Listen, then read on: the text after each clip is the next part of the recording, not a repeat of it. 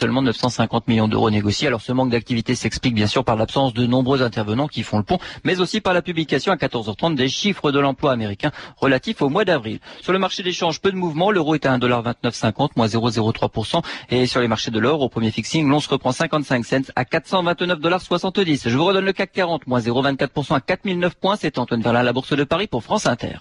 Retrouvez toute l'actualité boursière, des informations sur les valeurs, les marchés et les sociétés, ou bien consultez votre sélection par téléphone sur le 3230, 34 centimes d'euros les minutes.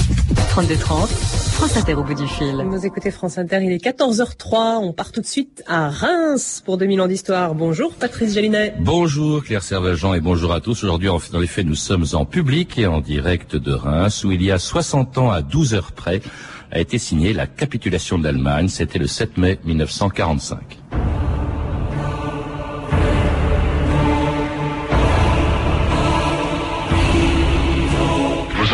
San Francisco half an hour ago by a high American official not identified as saying that Germany has surrendered unconditionally to the Allies.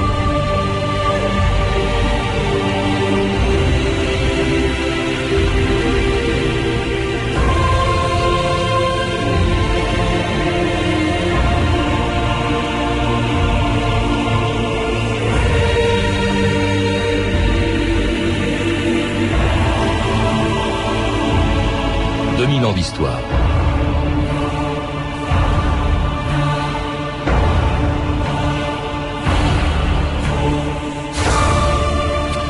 Le 7 mai 1945, dans l'après-midi, les auditeurs de la radio américaine que l'on vient d'entendre étaient les premiers à apprendre la fin en Europe d'une guerre qui pendant plus de 5 ans avait fait 55 millions de morts. Quelques heures plus tôt, à 2h41 du matin, au premier étage d'un collège de Reims, où le général Eisenhower avait installé son état-major, le général allemand Jodl avait signé l'acte de capitulation de toutes les forces armées du Troisième Reich.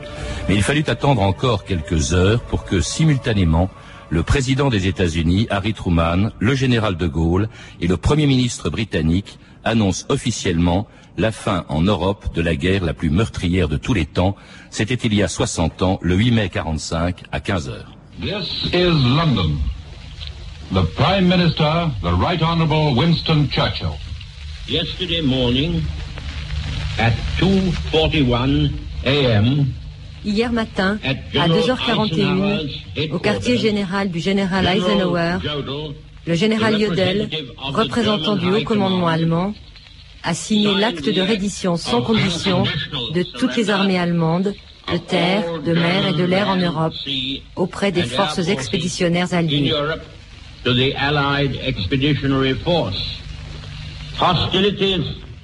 Les hostilités auront cessé officiellement à minuit une ce soir, mardi 8 mai. Advance Britannia. Long live the cause of freedom. God save the King. Philippe Buton, Marc Bouxin, bonjour. Bonjour. Alors c'était Winston Churchill, une archive émouvante, le 8 mai 45. Il annonçait solennellement un des événements les plus importants du XXe siècle. Euh, il s'était produit la veille, à quelques centaines de mètres du centre des congrès de Reims, où nous sommes aujourd'hui. Euh, C'était la fin de la guerre en, Europe, que l'on célèbre depuis 60 ans tous les 8 mai. Pourquoi le, le 8 mai, euh, Marc Bouxin, vous êtes conservateur du musée de la reddition, l'endroit même, ici à Reims, où a été signée cette capitulation, et pourquoi célèbre-t-on la fin de la guerre en Europe le 8 mai alors qu'elle a été signée le 7 dans cette ville. Tout simplement parce que l'acte de reddition de Reims prévoyait dans ses différentes clauses que les combats cesseraient effectivement le lendemain 8 mai à 23h01. Il a été convenu également que la nouvelle serait officiellement annoncée dans toutes les grandes capitales euh, occidentales le lendemain 8 mai euh, à 15h. Alors pourquoi ce délai? Euh, Simplement l'état-major allemand qui initialement avait essayé de négocier un cessez-le-feu séparé sur le front de l'Ouest. bon, la, la tentative n'avait pas fonctionné, bien sûr. Malgré tout, les, Alliés ont accordé un délai aux Allemands pour leur permettre de rapatrier un maximum de population et de troupes en zone euh, occidentale. Euh, d'où euh, ce décalage. Pour compliquer les choses, il faut rappeler qu'il y a eu une deuxième capitulation signée 48 heures après à Berlin, présidée par le, maréchal russe Yukov, si bien que les Russes, eux, célèbrent le 8 mai, si je puis dire, le 9 mai. Alors, il s'agit, euh, euh, Philippe Buton, vous êtes euh, historien, professeur à l'université de Reims, il s'agit, on l'a entendu, d'une reddition, d'une capitulation sans condition et non pas, comme on le dit souvent, d'un armistice. Alors il faut peut-être préciser, en, en, en 18 c'était un armistice, en 1945 c'est une capitulation. La différence entre les deux Il y a un lien de, relation directe, hein. il y a une relation directe entre l'événement de 1918 et l'événement de 1945. J'ai euh, en mémoire une très belle affiche américaine qui a été euh, collée sur les murs d'Alger en 1943 et qui dit « cette fois jusqu'à Berlin ». Pourquoi cette fois? Parce que précisément en 1918, les Français, les Anglais les Américains n'étaient pas allés jusqu'à Berlin. Or, les, conséquences avaient été dramatiques. C'est-à-dire que la population allemande n'avait pas perçu le sentiment de la défaite au lendemain de la Première Guerre mondiale, et donc elle avait perçu, euh, elle avait cru à la thèse de la droite nationaliste allemande de la trahison. Le coup de poignard dans le dos. Voilà, le coup de poignard dans le dos, alors qui Les juifs, les communistes, enfin bref. Donc pour éviter cette légende du coup de poignard dans le dos, il avait été décidé en 1943 par, les, par euh, Staline, Roosevelt et Churchill que cette fois-ci, on exigerait la capitulation sans condition c'est la reddition totale, la livraison des armes, l'arrêt des, hostilités qui étaient prévues à 23h01. Churchill a dit à 0h, je crois que c'était un décalage horaire, c'était 23h01 en Europe centrale. Alors, cette décision de faire capituler les Allemands avait été prise deux ans plus tôt à la conférence interalliée de Casablanca. On courait le risque, bien sûr, de pousser les Allemands à se battre jusqu'au bout hein, en, en leur imposant cette capitulation. Cela dit, au début de l'année 1945, ils ne sont plus en mesure de renverser le cours des choses, ni même de résister aux forces alliées qui envahissent l'Allemagne de toutes parts et qui sont bien décidées à lui faire payer très cher cinq ans de guerre et d'occupation, comme le prouve le ton de ce commentaire très dur des actualités françaises de l'époque. Il a fallu cinq ans pour en arriver là, cinq ans de nuit noire. Et c'est avec le sang des hommes et les pleurs des femmes qu'on a payé ce mot-là, victoire. Déjà depuis 15 jours, l'Allemagne n'est plus qu'une terre vaincue. Les routes s'ouvrent devant les armées victorieuses. Dans leur marche, elles ne rencontrent maintenant que des drapeaux blancs, que des populations passives, prêtes à tous les abandons et à toutes les collaborations. Où sont les nazis? Ils ont renié leur Dieu. Une nouvelle fois dans le cours de son histoire, le peuple allemand accepte la défaite. De toutes parts, la Wehrmacht s'effondre. La formidable machine de guerre tombe en pièces. Ces hommes, partis sur les routes d'Europe un jour de 1939 pour la conquête du monde, on les retrouve sur les routes d'une patrie qui se réduit d'heure en heure. L'armée allemande n'est plus qu'une horde de captifs étonnant le, le ton de, de, ce journaliste. Nous sommes, le contexte c'est évidemment le début de l'année 45, après l'entrée des, des Alliés, les Russes à l'Est et les, et les Anglais, Français et Américains euh, à l'Ouest. Mais c'est étonnant aujourd'hui, Philippe Buton. Je suis assez fasciné par cette archive parce que en ce moment on organise un colloque qui s'appelle de la capitulation à la réconciliation. Le moins qu'on puisse dire, c'est que la réconciliation c'est pas c'est pas l'heure, c'est pas l'ordre du jour en 1945. Cette violence est extrême. Je crois qu'il n'y a jamais. Il y a cinq ans de il y a des souffrances indicibles de la part des pays occupés. il y a trois guerres en moins d'un siècle. Hein, et à chaque fois, à chaque fois, on a franchi des seuils dans l'horreur. Mm. La haine n'a jamais été aussi profonde entre les peuples allemands et français qu'en 45. Alors où en est la situation militaire au moment de ce commentaire, c'est-à-dire disons fin avril, tout début mai 1945 euh, Il faut rappeler qu'il y a déjà eu une capitulation de l'armée allemande d'Italie, 600 000 hommes qui ont déjà capitulé, je crois. Euh, c'était le 29 avril c'est la débâcle. Je veux dire, la question est simple, c'est la débâcle. Et donc, euh, il n'y a plus de front en tant que tel. Il y a des armées allemandes qui euh, sont plus ou moins euh, dispersées, qui essayent de se battre et qui essayent de se rendre parce que la situation est, la situation est véritablement désespérée. Le problème devient un problème politique. C'est-à-dire qu'il faut éviter, si j'ose dire, de saucissonner le problème militaire. Il faut qu'il y ait une capitulation générale. C'est l'objectif que se donne Eisenhower. Marc Boussin, vous le rappelez aussi, euh, et donc il y a eu cette capitulation en Italie, et là on sent bien que les Allemands essayent de euh, disloquer au fond le front allié en quelque sorte, de d'obtenir des capitulations partielles à l'ouest avec les, les troupes anglo-franco-américaines, euh, euh, ce qui mécontente d'ailleurs les Russes. Cette capitulation italienne est très mal vue par Staline parce qu'il disait mais mes alliés sont en train de me lâcher. Effectivement, en fait, l'Allemagne avait encore une certaine force de, de résistance, mais le, grand souci de l'état-major allemand, c'était le, péril soviétique, et notamment en ce qui concerne la reddition partielle d'Italie, il y avait l'avancée de l'armée rouge vers la Hongrie et surtout euh, les succès de la résistance communiste yougoslave qui menaçaient directement Trieste. Et euh, la, grande crainte, c'était que ce, grand port tombe aux mains euh, des communistes et permette à l'Union soviétique d'installer sa mainmise sur l'Italie du Nord, euh, l'Autriche et ainsi de suite. Euh, les Allemands, eux, craignaient énormément l'armée rouge, les vengeances et l'état d'esprit était à tout prix essayer d'obtenir une négociation euh, de cessez-le-feu séparée avec euh, les alliés occidentaux, de façon à faire obstacle à l'avance euh, rouge. Alors c'est ce qui se passe en Italie le 29 avril. Le lendemain, il faut le 30 avril, les Russes entrent dans Berlin, où Hitler se suicide et où il passe le pouvoir à l'amiral Dönitz, au, chef de sa flotte, Dönitz, qui va encore gouverner l'Allemagne pendant sept jours. Hein, et Dönitz qui justement essaye par tous les moyens d'obtenir une capitulation uniquement avec les Américains, indépendamment euh, des, des, Russes, et jusqu'à ce que le 7 mai enfin, eh bien, ils finissent par accepter cette capitulation, une capitulation annoncée à la radio par le ministre des Affaires étrangères allemand, le comte Schwerin von Krosigk, à Fleisburg, le 7 mai 1945. Ici, la voix du Canada.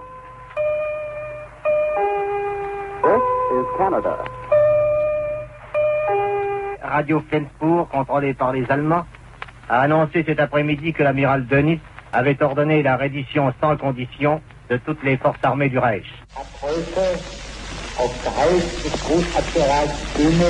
Le commandement suprême de l'armée, sur l'ordre du grand amiral Dönitz, a proclamé aujourd'hui la capitulation sans condition de toutes les troupes combattantes. Après un combat de près de six années, d'un héroïsme inégalé, la force de l'Allemagne a succombé à la puissance écrasante de ses adversaires. Et c'était le ministre des Affaires étrangères allemand annonçant que l'amiral Dönitz acceptait donc cette capitulation. Mais pendant sept jours, donc, il a refusé. Vous le disiez, euh, Marc Boussin, c'était parce que il souhaitait permettre, euh, continuer de se battre à l'Est pour permettre au maximum de civils et de militaires allemands de venir se réfugier à l'Ouest parce qu'ils craignent euh, l'avance des, soviétiques. cela dit, en fait, ils cherchent à gagner du temps. Cela dit, le euh, d'ailleurs il y a, une signature encore de capitulation partielle avec Montgomery. Cela dit, Eisenhower, qui est le commandant en chef euh, allié en, en Europe de l'Ouest, lui, il refuse. Il n'est pas question pour lui d'accepter une, une autre capitulation, pardon, qu'une capitulation totale. Tout à fait. Euh, se référant aux accords de, de, Casablanca, comme vous le disiez. En plus, bon, il y avait euh, le, la révélation du, du génocide. Lui-même avait visité un camp d'extermination et ça l'avait énormément marqué. Euh, il y a aussi les réactions de Staline, comme vous l'aviez dit, après la reddition partielle en Italie du Nord de Caserta, où euh, Staline était mieux renseigné que euh, Roosevelt au début et Truman après, parce qu'il avait des taupes euh, dans les services secrets euh, américains, ah et il n'a pas été dupe des tentatives de, de cesser le feu séparé sur le front occidental. D'où la pression qu'il a mis sur les puissances occidentales, l'état-major allié, et naturellement Eisenhower se refusait à tout prix de faire une euh, paix séparée. Alors le premier émissaire que reçoit Eisenhower, c'est un amiral, l'amiral von Friedeburg, qui est le qui est à la tête de la marine allemande. Il a succédé à Denis quand celui-ci est devenu lui-même euh, chancelier. Euh, et cet amiral arrive donc à Reims, hein, puisque Reims. Pourquoi nous sommes-nous à Reims? Pourquoi cette capitulation a-t-elle été signée à Reims? C'est parce que c'était le quartier général d'Eisenhower, à l'endroit même qui est devenu un musée et dont vous êtes le conservateur, Marc Boussin. Et Eisenhower Dit à ce Friedebourg, pas question d'une capitulation partielle, je veux une capitulation euh, totale. Et à ce moment-là, parce qu'il n'y a plus tellement le choix, Dönitz finit par céder. Il envoie à Reims un émissaire plus important que Friedebourg, qui est le général Jodl, qui est le, euh, chef d'état-major général de l'armée allemande. Jodl qui arrive, je crois, le 6 mai à Reims. Oui, le 6 mai vers 17h sur l'aéroport euh, de Reims à bord d'un avion américain baptisé Marilou avec une superbe pin-up peint sur la ah Il y avait un contraste entre l'aspect très rigide, très prussien d'Yodel et euh, son, son de transport. Euh, en fait, lorsque Yodel est arrivé à Reims, il avait encore l'espoir de, négocier un cessez-le-feu euh, séparé. C'est pour ça que Dönitz l'a envoyé pour essayer de forcer la décision. Et c'est devant l'intransigeance d'Eisenhower que dans la nuit du, du 6 ou 7 mai, euh, Yodel a accablé un, un texte codé à Dönitz en disant, bah voilà, il n'y a plus rien à faire. Et comme les Allemands euh, souhaitaient conclure euh, au plus vite aussi parce que tant que la, résistance se faisait sur le front occidental, les Russes avançaient. Donc il y avait guère d'intérêt à poursuivre la résistance. Et d'ailleurs, euh, Dönitz avait même envoyé un message à Eisenhower euh, en disant en substance, même si euh, vous refusez un cessez-le-feu immédiat, moi je donnerai l'ordre aux troupes allemandes d'arrêter de combattre les alliés occidentaux. donc très vite, on a trouvé l'accord. Dönitz s'est rangé à la chose.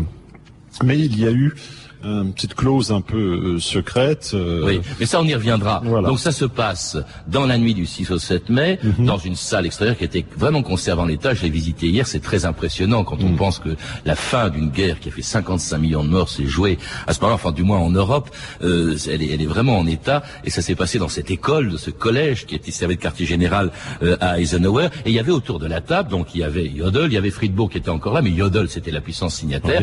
En face, il faut le rappeler, il y avait un russe parce que euh, justement Eisenhower y tenait, c'était le général Sousloparov. Il y avait euh, un britannique qui était l'amiral Bureau. Il y avait un français aussi, hein, le général Sévez, et euh, qui se donc qui signe tous les quatre, puisque c'est Yodel qui a commencé à signer à 2h41 du matin, très exactement à, à Reims, qui signe donc cette capitulation qui va évidemment faire l'objet des, des commentaires du journaliste qu'on a entendu tout à l'heure. Et Dönitz offre la capitulation sans condition de l'Allemagne. Elle est signée à Reims le 7 mai, dans une salle d'école, devant les représentants du haut commandement interallié, par le général Jodl, accompagné de l'amiral von Friedenburg. Cette fois, c'est bien fini. Le rideau tombe. Français, avec nos alliés anglais, américains et russes, nous signons la fin de la tragédie. Reims est notre récompense. Et le général Eisenhower peut dire je pense qu'il est particulièrement symbolique que la reddition ait été signée au cœur de la France. Ce pays qui a tant souffert. Ce pays où nous avons débarqué en juin dernier et dont les forces armées et les mouvements de résistance nous ont tant aidés.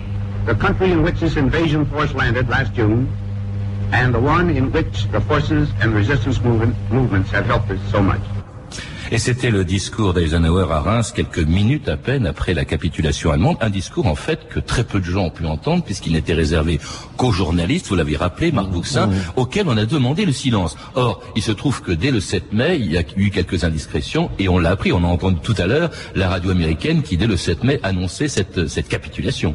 Tout à fait. En fait, il y a eu deux fuites. D'une part, la radio allemande, que vous avez cité en archive tout à l'heure, qui a annoncé la nouvelle euh, in live, si je puis dire, et euh, une brebis galeuse dans le staff de correspondant de guerre, euh, un dénommé Kennedy de la société de presse, bon, qui a lâché le morceau pour avoir euh, le scoop. Ah, oui, évidemment. Alors, euh, cette, parce qu'en en fait, on avait décidé de tenir la nouvelle secrète jusqu'au 8 mai à 15 heures pour un, un, un une capitulation, vous voyez, je fais moi-même le lapsus, une capitulation qui devait être effective le 8 mai, hein, à 23h01. Voilà, on retombe sur ce souci d'accorder aux Allemands un délai pour leur permettre euh, de rallier un maximum de population civile et de troupes en zone euh, occidentale. C'est pour ça qu'il y a eu un décalage de 36 heures. Voilà.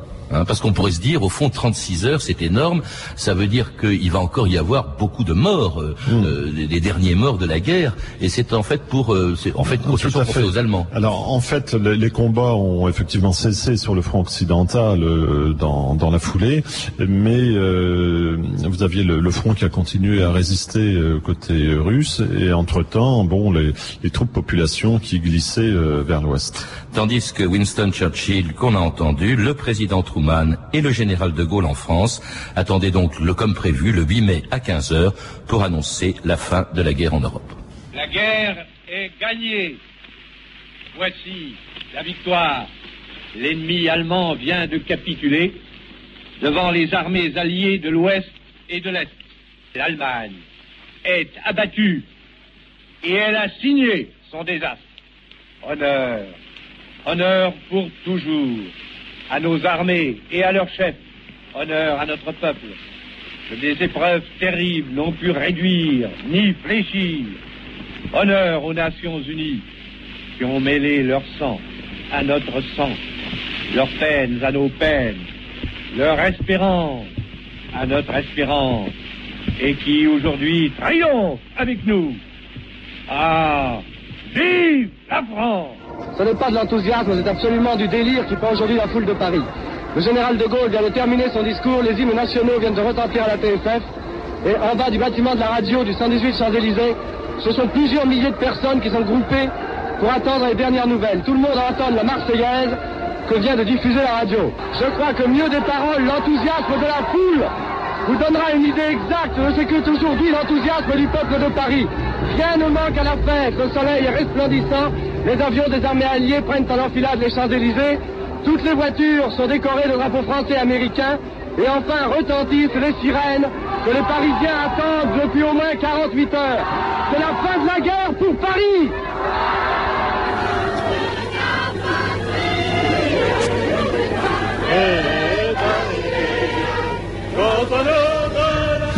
on a souvent l'occasion d'entendre la Marseillaise, mais celle que l'on vient d'entendre chanter le 8 mai 1945 sur les Champs-Élysées, où elle avait été interdite pendant quatre ans d'occupation, évidemment elle est, émouvante. Euh, cela dit, nous sommes le 8 mai, là, ce qu'on vient d'entendre, ça se passe le 8 mai. Il y a eu une deuxième capitulation à Berlin dans la nuit du 8 au 9 mai. Pourquoi? Parce que les termes sont pratiquement les mêmes, ceux qui sont signés, sauf que les, les partenaires sont plus les mêmes. Il y a le général Yukov qui, qui préside, il y a euh, le maréchal Keitel, alors lui le chef de l'ensemble de l'armée allemande qui est là et qui signe pour l'Allemagne. Il y a un Français, le général de Lattre. Mais pourquoi cette deuxième capitulation, euh, Philippe Buton? Parce que les questions militaires sont réglées, mais restent les questions politiques. Et euh, Staline ne veut pas que la fin de la Seconde Guerre mondiale euh, en Europe soit symbolisée par Reims. Et pour une raison simple, c'est que quel est le niveau de représentation soviétique à Reims? C'est un général de bas niveau, c'est un, général de liaison. Mm. Alors que lui, ce qu'il veut, c'est que euh, clairement l'Union soviétique est, sinon le premier plan, euh, aussi ce qui va se passer pour la mémoire à l'Est, mais en tout cas au moins soit à égalité avec les, avec les autres mm. puissances parties prenantes. Et c'est donc signé juste après minuit, donc le 9 mai. Hein. C'est pour ça que les Russes célèbrent le 8 mai, je l'ai dit tout à l'heure, le, le 9 mai, euh, et, et, en présence d'un... Oui? Oui, non, parce que euh, justement, j'ai entendu il y a deux heures euh, une communication d'un collègue russe qui, qui, a travaillé dans les archives euh, ouvertes depuis relativement peu de temps. On voit très précisément comment Staline a mis, si j'ose dire, le paquet pour pouvoir dissocier et progressivement effacer Reims. De Gaulle aussi, parce qu'il voulait qu'en en remplacement du général Sevez, qui était lui aussi un officier de liaison, il y ait le général Delatte commandant la première vous avez tout à fait raison, mais non seulement le général Sevez est un officier de liaison, mais surtout c'est marqué comme témoin. Mm. Autrement dit, symboliquement, ça voulait dire que la France n'était que spectatrice de la lutte et pas une actrice. Une signature donc dans la nuit du 8 au 9 mai, commentée avec lyrisme comme d'habitude par les actualités de l'époque il y a tout juste 60 ans. Un, c'est le nom de la justice, Berlin est le nom du châtiment. Drame à deux voix. Yukov demande, êtes-vous prêt à signer? Keitel n'a qu'un mot, ya et il y a un terrible silence dans lequel on n'entend que le bruit d'une plume sur le papier. Comme c'est silencieux l'abdication d'un peuple. Ils avaient décidé la guerre totale, la victoire totale. Ils ont eu la défaite totale et la capitulation totale. Keitel regarde, il est prussien, il pense à Iéna, il pense à Rotonde, il pense qu'il y a encore une fois un nom français au bas de ce papier, et qu'une signature, c'est un destin qui se ferme. Et soudain, un silence énorme couvre l'Europe. Les canons se sont tus. Et pour la première fois, le cri des sirènes devient un chant. Et les cloches de tous les clochers s'ébranlent pour un nouveau Noël. La naissance d'une nouvelle paix pour les hommes de bonne volonté.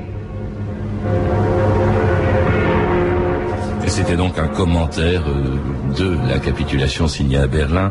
Euh, il faut rappeler que c'est pas la fin de la guerre. La guerre se poursuit encore en Asie. Elle va se poursuivre dans le Pacifique jusqu'au mois d'août, jusqu'à euh, Hiroshima. Mais quand on entend ce commentaire, j'y reviens, Philippe Buton, vous animez en ce moment un colloque qui s'appelle Reims 45-62 et le rapprochement franco-allemand. Là, on en est loin du rapprochement franco-allemand. Il s'est produit à Reims aussi, je crois, en 1962.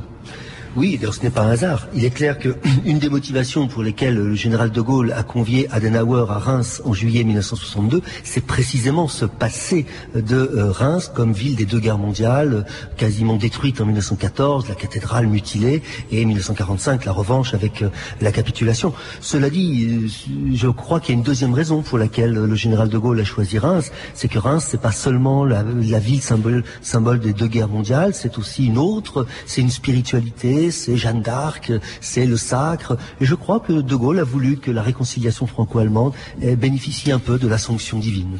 Et c'est un très beau musée aussi, justement, euh, euh, le musée de la reddition dont vous êtes, Marc Bouxin, le commissaire. Je crois qu'il faut venir le voir parce que moi j'étais bouleversé hier en voyant, en voyant cette table, ces chaises qui n'ont pas bougé depuis 60 ans. Euh, c'est vrai, la salle, la, War Room, là où a eu lieu la cérémonie de la capitulation, est restée exactement dans l'état. Elle est aujourd'hui classée euh, monument historique par la volonté de la, ville de Reims et, de l'État. Et dès le lendemain de la capitulation, il y a eu cette volonté de tous les témoins des, des Américains de la préserver, de faire en cette euh, de mémoire. Tout de suite, les enfants des écoles ont pu visiter. Le 7 juillet 45, le général américain Lord a remis officiellement les, les clés au maire de Reims et dans la foulée, le 15 juillet 45, le site a été ouvert euh, au public. Et il faut le visiter. Merci euh, Philippe Buton et Marc Bouxin. Philippe Buton, vous êtes l'auteur, je le rappelle, de La joie douloureuse, La libération de la France, publié aux éditions Complexes. Et Marc Bouxin, vous êtes publié avec Jacques Pernet, La parade de la victoire, Reims, 9 mai 45. Mais il faut le rappeler, vous nous l'avez rappelé aujourd'hui, que c'est à Reims que s'est terminée la guerre dans la nuit du 6 au 7 mai 1945 et non pas le 8 ou le 9 euh, à Berlin. Vous avez pu entendre des extraits d'archives de guerre 1940-45, ce que les Français ont vu dans les salles de cinéma, un DVD passionnant distribué par le Nouveau Monde, édition de Elina. Je rappelle également beaucoup d'autres manifestations pour ce 60e anniversaire de la capitulation allemande, le colloque que vous animez en ce moment même, Philippe Buton, et puis cette exposition